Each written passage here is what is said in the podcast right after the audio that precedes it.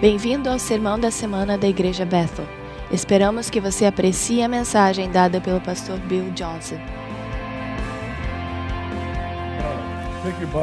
Pegue a sua Bíblia e abra em 1 Reis 8. That's where we're going to start. É onde nós vamos começar. Eu comecei uma série com você no último domingo que nós vamos fazer pelo menos quatro, talvez cinco ou seis semanas, vamos ver. E a, res- é a respeito da vida de Salomão, deixa eu dar uh, um, deixa eu ajudar você a entender. Eu não quero explicar tudo de novo, mas eu só quero ajudar você a entender. Eu tenho sentido por alguns anos que há um, um modelo profético na vida de Salomão para a igreja do Novo Testamento, de como nós devemos ver transformação de cidades, governos, educação, negócios, todas as esferas da sociedade. E eu senti por vários anos, eu já falei, eu já mencionei eh, em várias ocasiões, fiz pequenas referências, mas eu nunca senti a liberdade de, de seguir e, e ensinar isso como eu comecei na semana passada. Eu creio que o Senhor escondeu segredos, tanto na vida de Salomão, quanto nos seus, nas, nos seus escritos no livro de Provérbios. E ele escondeu segredos ali para a transformação de cultura e sociedade. Isso precisa ser importante para você e para mim, porque este é o mandato do Senhor. O Senhor, em si mesmo, repreendeu em Mateus 11, ele repreendeu três cidades, Betsaida, Corazim e Cafarnaum, porque ele fez milagres ali mais do que em qualquer outro lugar, todos os lugares juntos, e eles não se arrependeram. A questão é, ele falou com cidades inteiras, porque o seu coração é para a salvação, conversão de regiões inteiras do mundo. Ele pensa em termos de regiões, de cidades, de grupos de pessoas. Nós muitas vezes pensamos no indivíduo e nós devemos fazer isso. Eu amo a mensagem da Heidi. A gente tem que parar para aquela pessoa, para uma pessoa, mas a gente precisa pensar e orar pelas massas, pela mudança da sociedade, por transformação. Eu creio que isso vai fazer sentido para você, que mesmo que todas as pessoas em Reading sejam novos cristãos, nós ainda teremos problemas. Nós ainda vamos ter problemas econômicos, com educação, problemas políticos. Por quê? Porque todos nós somos pessoas imperfeitas, eh, vindo juntos para andar em unidade, para formar uma companhia de pessoas que vai ilustrar o reino. E nós nem sempre sabemos o que estamos fazendo. E Salomão tinha um entendimento melhor de como as coisas funcionam que talvez qualquer pessoa que já viveu, com exceção de Jesus. Salomão teve esse momento com Deus, onde o Senhor apareceu num sonho e lhe deu o que qualquer coisa que ele quisesse. Foi um momento muito especial, eu vou falar sobre isso nas semanas que vêm. Foi uma ocasião, uma oportunidade que ele teve que ninguém mais já teve, que nós saibamos. Mas onde eu vou começar hoje? Eu vou começar um pouco adiante na história. Essa não, não vai ser, esse estudo não vai ser em ordem cronológica. Em 1 Reis, Reis capítulo 8, eu quero começar no último verso. E, e eu quero que você veja algo. Eu quero que você veja um pensamento, uma ideia. E nós vamos edificar sobre isso. Eu tenho duas mensagens básicas que eu vou forçar juntas de alguma forma. 1 Kings chapter 1 Reis, capítulo 8, verso 66. E no oitavo dia despediu o povo, e eles abençoaram o rei. Então se foram às suas tendas, alegres e felizes de coração, por causa de todo o bem que o Senhor fizera a Davi, seu servo, e a Israel, seu povo. Agora, deixa eu te dar o contexto aqui. Como nós veremos num momento, isso é para a dedicação do templo. A construção do templo em Jerusalém é um dos momentos mais significantes em todo o Antigo Testamento. uh, very Foi uma coisa muito extrema, um evento bizarro. O custo do prédio está nos bilhões em termos de hoje. Inacreditável, astronômico. E isso tudo foi feito para a glória de Deus. Foi uma ideia que foi concebida no coração de Davi e ele preparou seu filho Salomão para fazer. Agora, Salomão foi bem sucedido, ele terminou o templo, ele está dedicando esse templo ao Senhor. E quando ele faz isso, Deus vem de uma forma incomparável pelo menos que eu possa encontrar em qualquer outra história na Escritura. Isso vai ser para um estudo futuro também. Mas neste momento, Deus aparece. A dedicação do templo acontece e quando tudo terminou, oito dias depois, a, a poeira sentou, as pessoas estão felizes, eles estão abençoando o rei, abraçando e beijando todo mundo. E eles estão felizes, mas o que eu quero que você perceba é que eles estavam se regozijando pelo favor de Deus sobre Davi. Onde está Davi? Ele está morto. Todo este evento foi Deus dizendo sim para um homem que pagou o preço para que este milagre acontecesse. Mas a honra foi para o homem que já estava morto. Isso é algo incomum. It's Na verdade, é incomum para nós, mas é normal nas Escrituras. Há, há coisas que, que criam um momento em Deus que é sábio para nós reconhecermos. É sábio reconhecer como você chegou onde está. Você pode ser um cristão de primeira geração, mas as pessoas pagaram um preço para que você ouvisse as boas novas. Eu amo sempre que nós temos alguém que vem de outro país e eles dizem: um missionário dos Estados Unidos veio para minha nação 100 anos atrás e o meu bisavô foi salvo e agora toda a nossa família serve ao Senhor. Eu amo quando nós vemos essas histórias porque alguém pagou um preço para que outra pessoa ouvisse a mensagem do Evangelho. Você pode pertencer a uma igreja, você pode fazer parte da, cristã, da Aliança Cristã Missionária, um grupo impressionante de cristãos cujas raízes estão fundadas no derramar do Espírito. A Igreja Episcopal, as suas, as suas raízes estão no avivamento. Até mesmo que você não pertença mais a esse grupo, é importante você ver como você entrou no reino. História é vital para nós entendermos, porque há um entendimento do momento e do propósito. A ilustração que eu vou te dar pode parecer é, meio boba.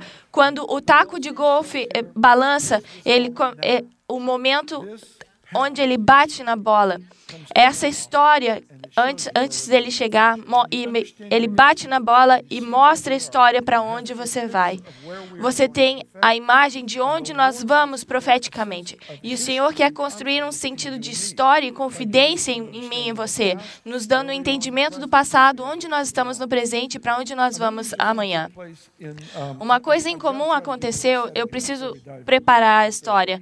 Então, vem aqui comigo. Uma coisa em comum aconteceu na vida de João Batista. Ele era, ele era o maior profeta do Antigo Testamento. Mesmo que o seu nome seja mencionado no Novo, o sangue de Jesus, a crucificação de Cristo começou no Novo Testamento. E ele estava antes disso. João Batista foi o maior profeta do Antigo Testamento. Então, olhe para isso, vamos tentar fazer isso matematicamente. Ele foi o maior profeta do Antigo Testamento. A Bíblia diz que ele andou no espírito e poder de Elias. Então a Bíblia diz que Eliseu pediu pe- por porção dupla do que Elias tinha. E ele recebeu.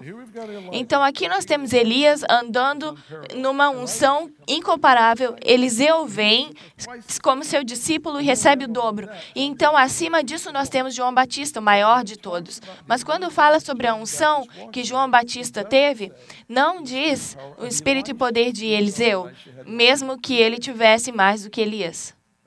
Você tá, math? está entendendo a matemática aqui? Por quê? Porque o céu sempre olha para o pai de um movimento que começou um momento. A pessoa que pagou o preço para criar esse momento. Este é um sistema de valores do céu. Se se tornar o nosso, nós somos sábios por isso. Se se tornar o nosso, nós começamos a ver, está bem, eu estou no- nos ombros de outras pessoas que pagaram um tremendo preço. Qual é a responsabilidade disso? Eu creio que uma das maiores mensagens que nós tivemos aqui, Chris trouxe em várias ocasiões. Ele usa a história de, de corrida de revezamento, porque eles tinham um time no colégio onde o quarto corredor é o, o, o mais rápido. E eles tinham na escola o corredor mais rápido de toda a nação. E quando eles corriam essa corrida, todo mundo na- no time recebia um troféu de acordo com como a última pessoa terminou. É vital entendermos que todo o capítulo 11 de Hebreus é o hall da fama para a fé. São aqueles que ainda estão olhando para ver o que essa geração vai fazer por causa do que eles receberam, porque o que eles vão receber na eternidade é de alguma forma medido pelo nosso sucesso e o que, com o que nós fazemos com o que eles nos deram. É uma coisa profunda perceber. Nós vivemos com sentido de responsabilidade, com sentido de propósito. Nós vivemos com algo que outra pessoa recebeu de Deus e eles começaram esse momento para a nossa vida. Nós vivemos não como ilhas, não como pessoas independentes sobre nós mesmos para a glória de Deus. Nós vivemos em família, um corpo que está conectado, que pagou um preço para outra pessoa receber a vitória. Está bem? Agora, vamos entrar na história. a introdução mais longa que você pode fazer e manter a sanidade. A dedicação acontece, a primeira parte do capítulo, vamos para o verso 14. Então virou o rei o seu rosto e abençoou toda a congregação de Israel. E toda a congregação de Israel estava em pé. E disse: "Blessed be Bendito seja o Senhor Deus de Israel, que falou pela sua boca a Davi, meu pai, e pela sua mão o cumpriu, dizendo: Isso é o Senhor falando. Desde o dia em que eu tirei o meu povo Israel do Egito, não escolhi cidade alguma de todas as tribos de Israel para edificar alguma casa, para ali estabelecer o meu nome. Porém, escolhi a Davi para que presidisse sobre o meu povo Israel. Também Davi, meu pai, propusera em seu coração edificar casa ao nome do Senhor Deus de Israel. Porém, o Senhor disse a Davi, meu pai: Porquanto propuseste no teu coração edificar casa ao meu nome, bem fizeste em o propor no teu coração. Todavia, tu não edificarás esta casa, porém teu filho, que sair de teus lombos, edificará esta casa ao meu nome. Vamos voltar ao verso 16. Desde o dia em que eu tirei o meu povo Israel do Egito, não escolhi cidade alguma de todas as tribos de Israel para edificar alguma casa. Pare aqui. Essa é uma história fascinante. Muitos de vocês sabem que Davi tinha essa paixão, esse desejo, esse sonho de construir um templo para o Senhor. Eles tinham a arca da presença numa tenda onde adoradores adoravam 24 horas por dia. Davi, agora que eles tinham ficado na, na terra prometida, ele tinha conquistado toda a propriedade que Deus tinha prometido a Israel, ele queria um, um prédio permanente. Então ele tem esse sonho e Deus disse: Você fez bem em ter isso no seu coração. Mas aqui o que ele disse? Se você olhar para o verso 16 e 17, ele disse: Desde o dia em que eu tirei o meu povo de Israel do Egito e trouxe para a terra prometida, desde aquele dia, eu nunca escolhi uma cidade para edificar um templo. Eu escolhi um homem. E veja o que eu encontrei no coração deste homem.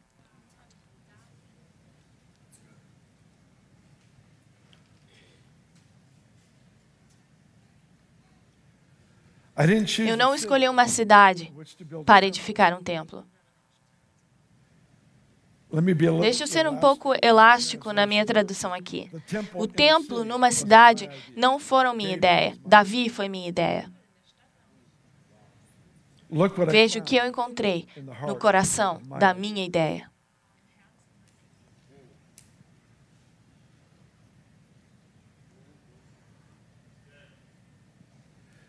Desejos são formados em nós de acordo com o que nós fazem, temos em companhia.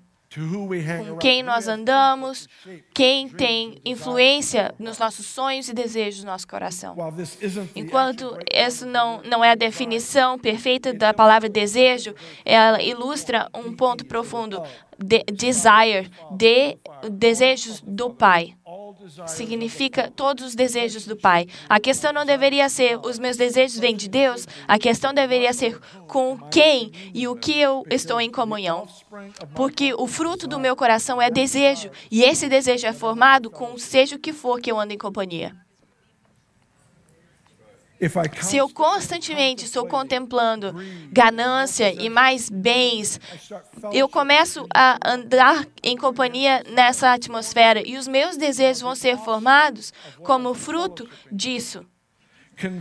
De, de outra forma, quando nós andamos com o Senhor e nós aprendemos a nos tornar sensíveis, íntimos, sensíveis à presença, valorizar a presença, a pessoa do Espírito Santo acima de qualquer coisa, nesse ambiente as coisas começam a se formar em nós. E o que a igreja ainda não fez bem é saber como ser livre o suficiente para sonhar para ver Deus soprar sobre os seus sonhos, para que a vida ressurreta de Cristo seja ilustrada através dos sonhos do seu povo. Nós temos corretamente dito sim ao discipulado de andar com o Senhor em absoluta ob- obediência, mas às vezes nós nos damos melhor sendo servos obedientes e não sabemos como nos tornar amigos, porque amigos valorizam um relacionamento diferente do que um servo. O servo tem uma lista de comandos e ele quer ter certeza que faz tudo o que o Senhor disse. Nós nunca perdemos o valor da obediência, você entende? Nós nunca perdemos o valor da obediência, mas um amigo se aproxima do Senhor diferentemente. E eu creio que nós estamos num tempo em que Ele está reorganizando con- o conteúdo do nosso coração, reorganizando os nossos valores, para que, como amigos, nós não digamos, Deus, quais são as próximas cinco coisas que você quer que eu faça nesse ano? Mas, ao invés, nós começamos a pensar nos sonhos do nosso coração e como isso afeta o meu caminhar com Cristo, como isso afeta o seu coração, qual é a sua atitude, qual é o seu amor, como ele se sente a respeito disso. É uma abordagem completamente diferente. Eu posso fazer tudo o que ele diz para eu fazer por fora e nunca me, me importar com atitudes, pensamentos, ambições e como eles afetam o coração de Deus. Você está, está entendendo? algo, há algo para ser dito sobre isso. Esse andar de, de obediência de, com o Senhor tem mais do que fazer coisas como um objetivo. Muitas vezes, cristãos, Nós seguimos o Senhor e quando os sonhos começam a se formar, isso acontecia muito comigo quando jovem. Coisas começavam a se formar em mim por causa do meu relacionamento com o Senhor, eu não percebia. Eu via estes sonhos, desejos se formando e eu matava cada um deles. Eu abortava o sonho de Deus no nome de discipulado. E o que acontece muitas vezes é que nós crucificamos o homem ressurreto e chamamos isso de discipulado. Ao invés de permitir que a verdadeira natureza de Cristo que Ele está formando em nós, permitir que isso venha à tona e se torne frutífero, livres para pensar, livres para sonhar, livres para buscar. Nós nos tornamos esmagados e, e terminamos com religião, com uma cópia estúpida do, do real. Quando o Senhor está buscando quem você é, que seja manifesto na comunidade, porque quer saber, essa cidade, sabendo ou não, estão clamando para que você sonhe. Porque há algo no seu sonho que vai ilustrar Deus de um modo que, que preencha a sua necessidade, o clamor do seu coração perfeitamente. Eu estava num, num país onde a prostituição é legal. E eu me lembro visitar essa área, eu estava falando com algumas pessoas envolvidas em ministério ali, e eles me falaram que um dos ministérios que eles tinham eram eh, esse rapaz e essa moça que se casaram. Ele era um cantor em Las Vegas e ela era, ah, não sei como chama, essas meninas que fazem as unhas, sabe, ah, ah, unhas chiques com diamantes e todas essas coisas. A, a moça das unhas, o cantor de Vegas. Tudo que eu sei, eles se tornaram um. Toda vez que eu fui fazer unhas, eu nunca, nunca soube como chamá-las. Não, tô brincando. Piada ruim. Então eu estava falando com essas pessoas e disse sim, eles se casaram e decidiram abrir um salão de unhas. E enquanto ela faz as unhas dessas prostitutas, o cantor de Las Vegas canta música gospel para elas. E eles estão é, salvando todas essas prostitutas. Eu vou ser honesto. Alguém vem, Pastor Bill, nós temos uma ideia. O meu, meu marido canta e eu faço unhas. Nós queremos abrir um salão e ele vai cantar para as prostitutas e a gente tem certeza que elas vão se salvar. Eu estou pensando, oh, you know sabe, você precisa de um sonho melhor. Eu aprendi a manter a minha boca fechada, quieta, balançar a minha cabeça muito e orar por, com eles para que Deus realize os seus sonhos, porque eu percebi que ele pensa muito diferente do que eu, completamente. Eu continuo encontrando pessoas que têm esses desejos, esses sonhos e por dentro eu estou, tá brincando. Você realmente pensou nisso sozinho? É incrível. Por fora eu estou dizendo, oh Senhor, dirige os seus passos, dê sabedoria. Eu estou orando as coisas certas, porque eu sou sincero. Mas por dentro eu estou pensando, uau, isso nunca vai acontecer. E seis meses mais tarde eu vou, uau, que bom que eu pensei nisso, é uma ideia ótima. Mas isso, isso é o Senhor. O Senhor quer que as pessoas sejam livres para pensar por si mesmas, não independentemente dele, mas por causa dele. Por causa dele. Eu assisti isso acontecer por anos. Como um povo, quando um povo começa a sonhar novamente, quando eles andam com o Senhor, eles começam a pensar fora do que é normal para eles. Sabe, toda a busca de- dos discípulos por significância e grandeza, Jesus nunca repreendeu isso. Ele redefiniu grandeza para eles. Ele disse: olhe para esta criança, isso é grandeza. Mas ele nunca esmagou ou matou a busca que estava neles por significância, por grandeza, por um estilo de vida que impacte. E eu sinto que nós estamos prontos e, e neste momento cru como uma família para aprender a sonhar novamente.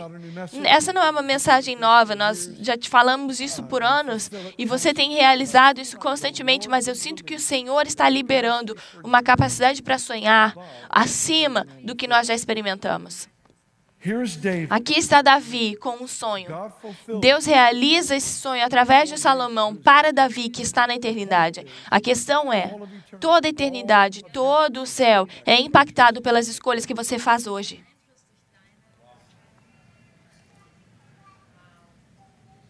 Agora, vamos fazer uma transição. Vá comigo para Provérbios capítulo 4.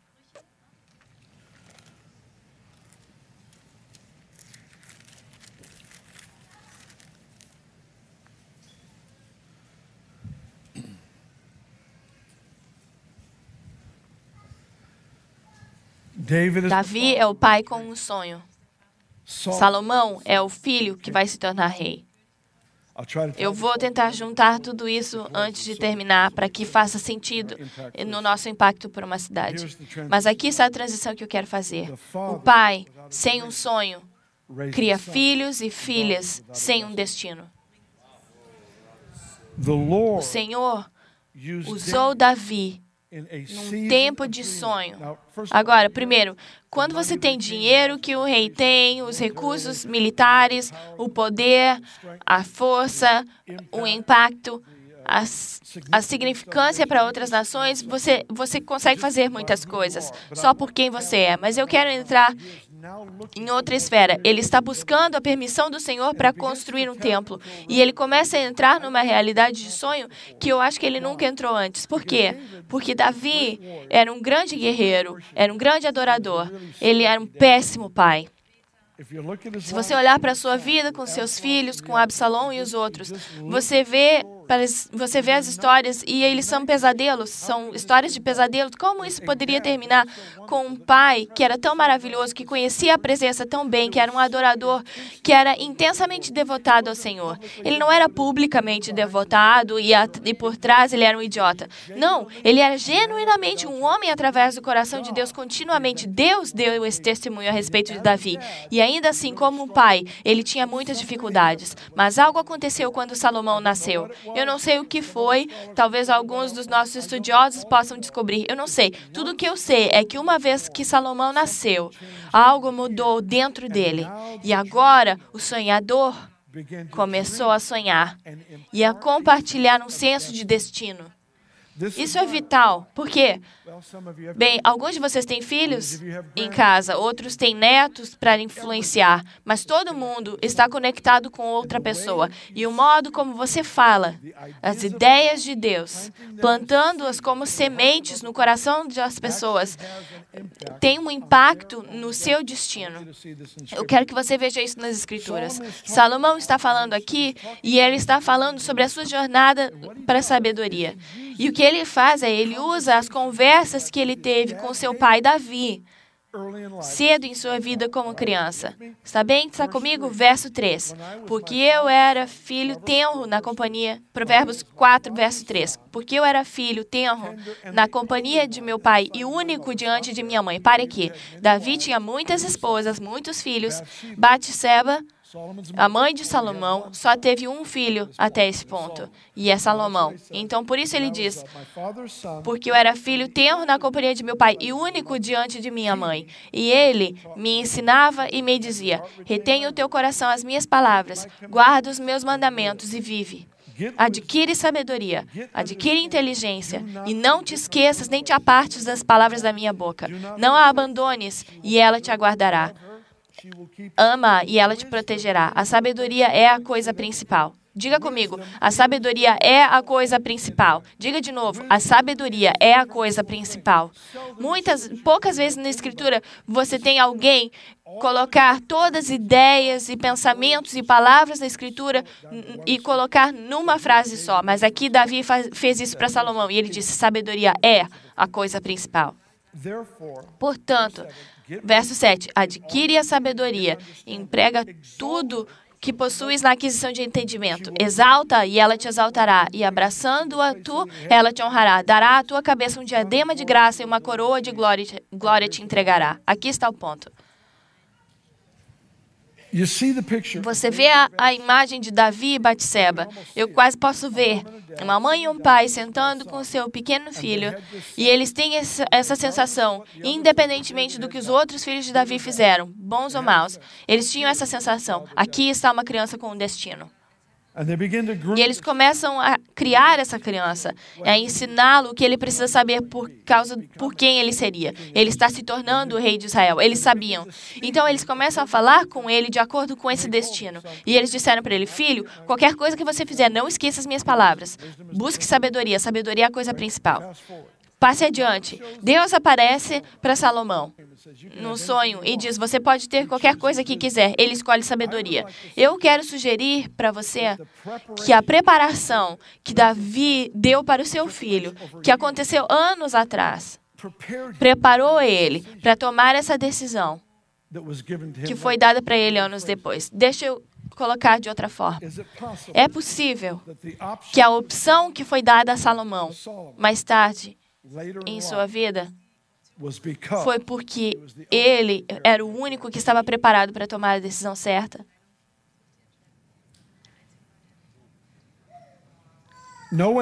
Em nenhum outro lugar nas escrituras que eu saiba recebeu ah, eh, essa ninguém recebeu essa opção. Ninguém mais recebeu essa opção.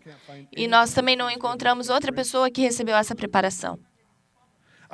Eu gostaria de sugerir para você que as palavras plantadas no coração de uma pessoa atraem oportunidades para que elas se realizem. Isso é verdade.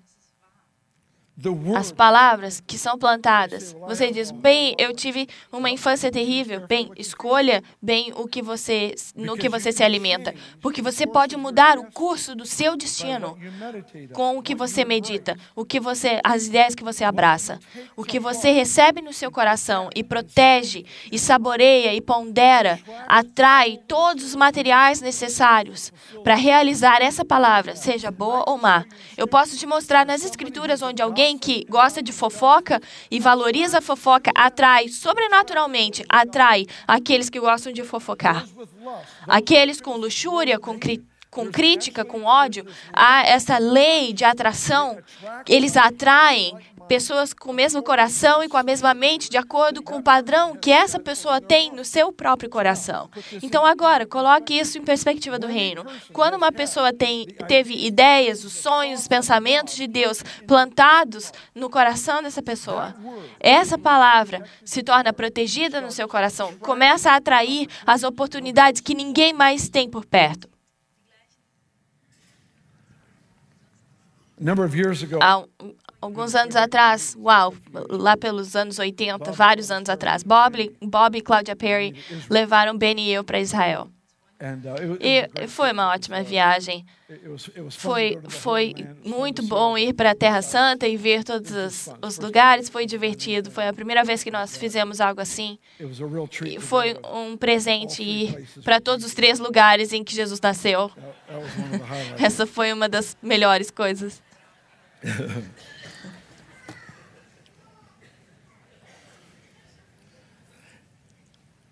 O nosso guia turístico para aquele evento em particular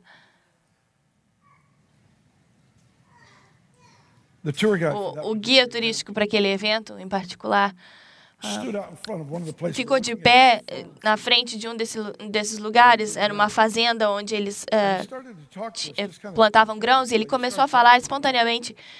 E ele começou a falar sobre como nós plantamos hoje e como eles plantavam dois mil anos atrás. Eu não sou fazendeiro, então não fez muito sentido para mim. E ele começou a dizer: hoje nós aramos os campos e então nós plantamos as sementes e cobrimos as sementes com o solo. Nos tempos bíblicos, eles colocavam a semente por todo o campo. Me, me siga agora. Eles colocavam a semente por todo o campo e então o arado ia onde as sementes estavam. Is Agora, isso é interessante. A semente atraía o arado.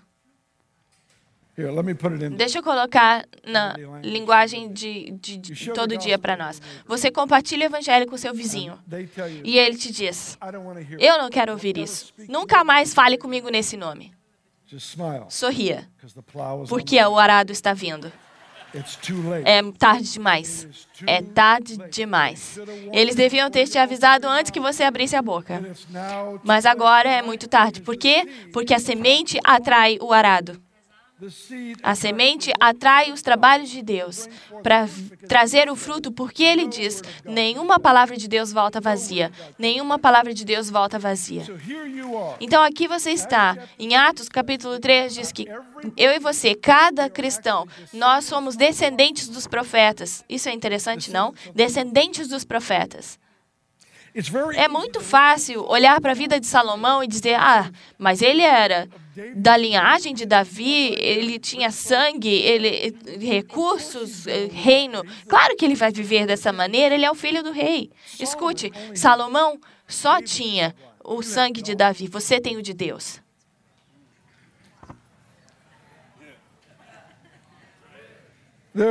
Não há desculpa. Você tem o sangue de Deus. O sangue de Jesus te libertou e colocou você em outra linha de herança, uma dif- linha de sangue diferente. Então aqui nós temos essa história, essa linhagem, onde Salomão tem uma oportunidade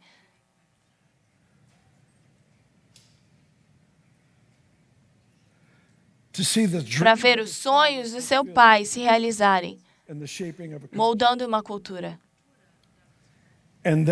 E esse exemplo de ter palavras depositadas nele são um exemplo para cada cristão, porque as Escrituras dizem que nós somos descendentes dos profetas. Moisés olhou para o povo de Deus e disse: Eu quero que todos eles profetizem. Paulo olhou para todo o corpo de Cristo e disse: Eu quero que todos eles profetizem. Basicamente, ele está dizendo: todo mundo deve ouvir e declarar o que Deus está falando. É, Se chega a isso, é criando os nossos filhos, os nossos netos. Ah, você pode dizer, eu não tenho filhos. Tá, você tem amigos. A questão é, quando nós estamos depositando palavras que são de natureza extrema, extrema esperança, extrema promessa na vida das pessoas. A terminologia que nós usamos por tantos anos, que o Chris trouxe para nós na cultura profética, é que nós olhamos para o ouro na vida das pessoas, não por sujeira. Sujeira é muito fácil de achar. Nós olhamos para o que Deus tem depositado na vida da pessoa. Nós olhamos pelas coisas que estão no coração das pessoas. Nós chamamos a superfície, nós abanamos a chama. É o que Jesus fez. Ele olhou para Pedro, que era, meu Deus, ele, ele tinha grande zelo, mas ele não tinha mais nada. E Jesus olhou para ele, cujo nome significava raiz quebrada, e ele muda isso para pedra. Por quê? Porque ele começou a falar com ele sobre a estabilidade do seu propósito e seu destino. Não só como, words como palavras de bajulação. Não era bajulação. Bajulação é falsificação de hon- honra. Isso é palavra profética bíblica verdadeira que atrai o arado. O arado é o Espírito Santo. O Espírito Santo é atraído pelas palavras que têm suas origens no coração de Deus para a vida das pessoas. E é um grande privilégio na nossa vida como mudar uma cidade, como você fala com a garçonete, como você fala com o cara que vende roupas na Macy's, qual é a conversa, quais, quais são os depósitos de, de sementes, de conceitos, ideias, porque nós temos uma cidade sem esperança. E mesmo que todos eles sejam cristãos, Tem muitos cristãos que não têm esperança. Então nós precisamos pegar o modelo do céu e pensar em termos de sonhos de Deus sobre uma cultura, sobre uma sociedade e em conversa plantar os sonhos, as ideias. Olhe para o coração das pessoas. Olhe além do óbvio. Busque o que Deus fez essa pessoa para ser e chame esse sonho, declare esse destino. É o que cada pai nessa, nesse lugar pode fazer. Provavelmente muitos pais aqui nesse lugar, por ansiedade, medo ou frustração, perderam a capacidade de sonhar e com isso foi a capacidade de criar destino. E eu creio que o Senhor vai fazer isso novamente. Ele vai literalmente restaurar o sonho às pessoas. E o seu sonho vai te dar capacidade para plantar sementes que atraem o arado. Eu não, não estou falando do- do- da coisa ruim, eu estou falando da semente que atrai a, a água, a atividade de Deus que faz crescer. Porque dentro de você há ideias que vão glorificar a Deus. E dentro de você há sementes para a ideia de outra pessoa, para o sonho de outra pessoa, para o realizar na vida de outra pessoa. Deus tem propósito para cada indivíduo que seja significante diante dele. Não no que, no que se refere à eternidade, mas no que se refere ao impacto do reino agora, aqui e agora. E esse é o privilégio de cada cristão. Então nós vamos orar sobre isso. Eu quero que você se levante, por favor. Nós vamos orar sobre essa ideia de sonhos. De- nós vamos orar sobre essa ideia de destino.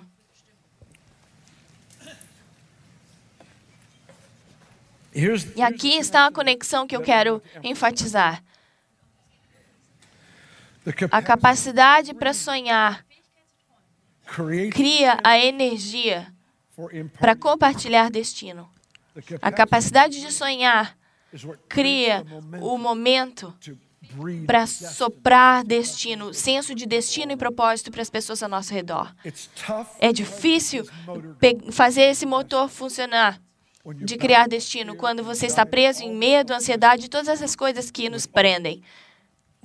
Quando você perde, sabe, crianças entendem isso melhor. Eles não têm uma, eles não precisam se preocupar com nada. Eles não precisam trabalhar, eles não se preocupam com comida na mesa, eles não se preocupam com o pagamento do carro, com o pagamento da casa. Eles só imaginam, ah, vai ter comida na mesa de manhã. Eles têm essa abordagem à vida. Sabe o que acontece? Como resultado, eles sonham. E nenhuma criança sonha em ser insignificante. Toda criança que eu conheço tem uma capa, porque eles planejam voar para algum lugar. Essas crianças, elas nascem com essa capacidade de dizer: eu sou um super-herói. Os meus netos, oh meu Deus, que, que viagem. Eles são príncipes, eh, príncipes, princesas, super-heróis. Eles são o que eles querem. Eles não têm nenhuma preocupação no mundo. Talvez seja por isso que Jesus disse: você não deve se preocupar com nada. Você está entendendo? Talvez você não deva se preocupar com nada. Por quê? Porque você tem a sua capa restaurada. Come on. Vamos lá. Você eh, tem os seus sonhos restaurados. Não os de, de que, que, são, que são centrados em você. Eu não estou falando de construir impérios, reinos. Mas eu estou falando sobre a realização absoluta na vida das pessoas que Deus tem. E a próxima geração precisa que você esteja livre para sonhar, porque neles você vai plantar sementes de destino. Coloque a mão no seu coração. Pai, eu oro por isso. Que, que isso se torne real nas nossas vidas. E que você dê para nós agora a graça para descansar e nisso sonhar.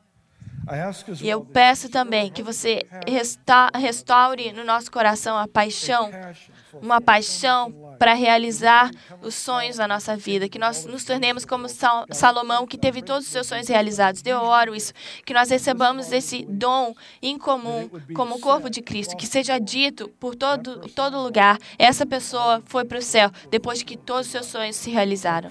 Eu oro por isso. Eu oro que se torne uma realidade, não só para indivíduos, mas corporativamente. E eu peço tudo isso para que você seja exaltado. No poderoso nome de Jesus, amém.